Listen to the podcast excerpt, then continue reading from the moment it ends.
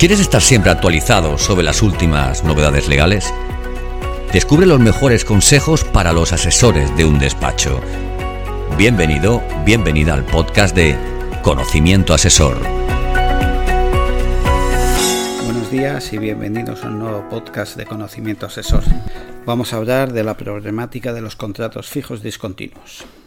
Desde el Departamento Jurídico de Amado Consultores le vamos a comentar algunas cuestiones sobre la incidencia que en el ámbito laboral están teniendo los contratos fijos discontinuos. Tanto es así que la Inspección de Trabajo y Seguridad Social ha comenzado una nueva campaña de control encaminada a detectar el posible fraude en el uso de este contrato.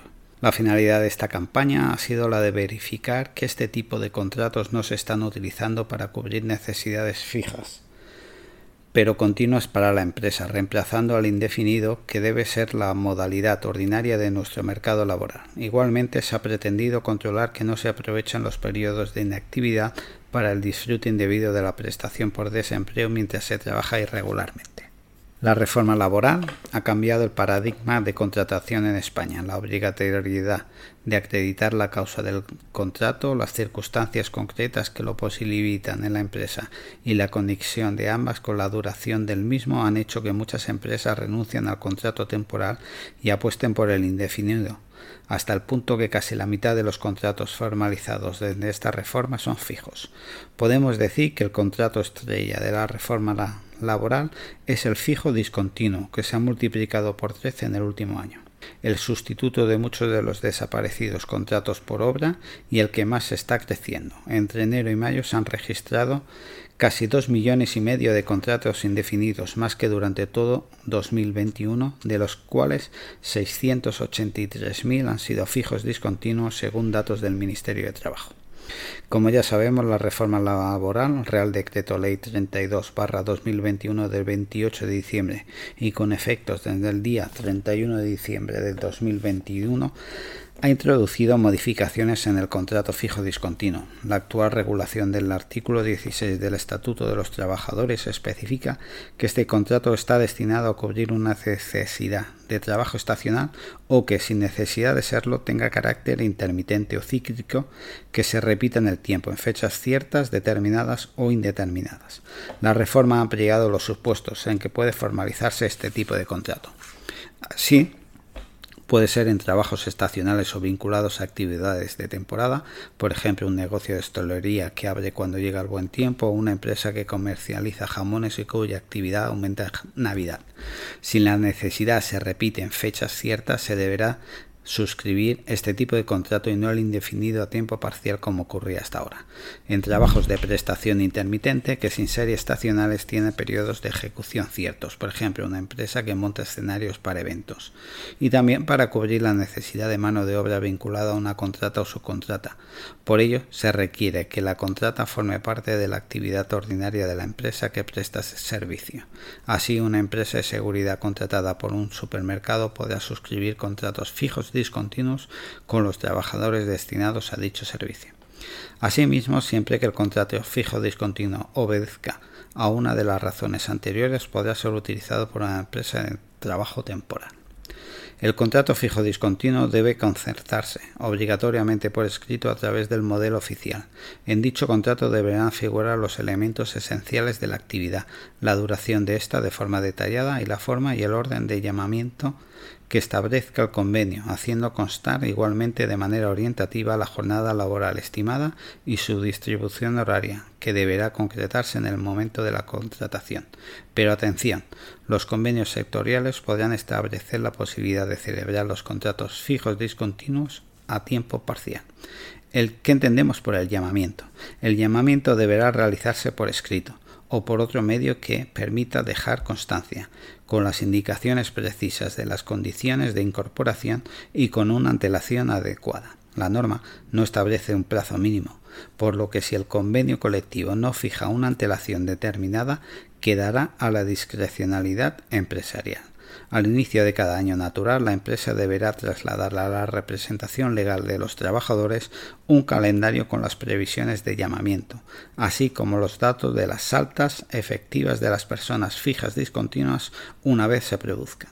Contratas. Se ha prohibido expresamente recurrir a un contrato por circunstancias de la producción para contratas y se ha eliminado el contrato de obra y servicio, por lo que el contrato fijo discontinuo es el más adecuado para estos supuestos.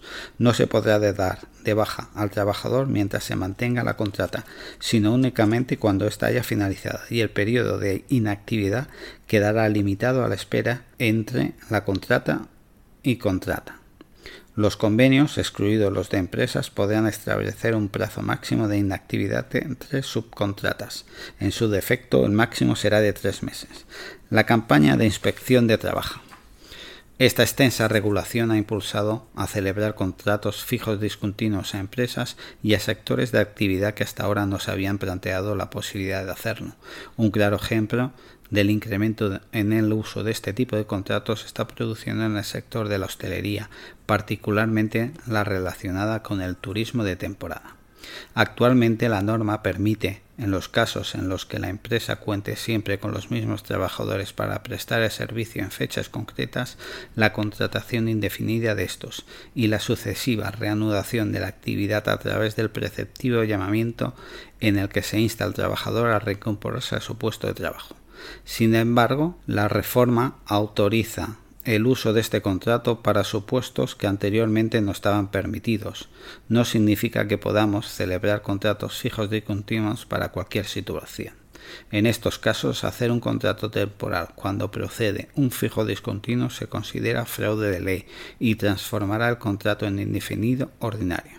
El objetivo de esta campaña es verificar que no se están utilizando estos contratos para cubrir necesidades fijas pero continuas para la empresa, reemplazando al indefinido, que debe ser la modalidad ordinaria del mercado laboral. También se pretende controlar que no se aprovechen los periodos de inactividad para el disfrute indebido de la prestación por desempleo mientras se trabaja irregularmente. El actual contrato fijo discontinuo, siendo un contrato indefinido, que devenga antigüedad y permite a los trabajadores acceder derechos como la indemnización por extinción de contrato, reservada en la mayoría de casos a contratos indefinidos, tiene una regulación tan amplia que permite a muchas empresas su uso para sustituir a los contratos temporales. La nueva regulación no implica que todo contrato indefinido pueda ser fijo discontinuo. Si la necesidad del puesto de trabajo es persistente y no obedece a periodos alternos o intermitentes, procede celebrar un contrato fijo ordinario y el fraude de ley podrá ser severamente castigado por la inspección de trabajo. La campaña se hará efectiva a través de la participación de la inspección que mediante el uso de tecnologías como el cruce masivo de datos podrán detectar qué empresas están utilizando fraudulentamente el contrato fijo discontinuo. Cuidado con las sanciones. Esta actuación de control se combina con el endurecimiento de las sanciones por infracciones laborales que se produjeron con la reforma laboral, donde particularmente se dispuso el incremento de las sanciones relacionadas con el empleo irregular que deben llegar hasta los 10.000 euros. La aplicación de la sanción por cada persona trabajadora implicada. Muchas gracias por su atención y les emplazamos al próximo podcast de Conocimiento Asesor.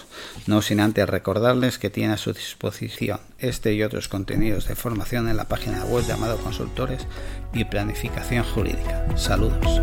Gracias por escuchar este nuevo episodio del podcast de Conocimiento Asesor. Si te ha gustado este contenido, escríbenos una reseña en Apple. Queremos saber tu opinión. Valora el capítulo, compártelo, súmate a nuestro podcast, haciendo que otros profesionales como tú lo conozcan.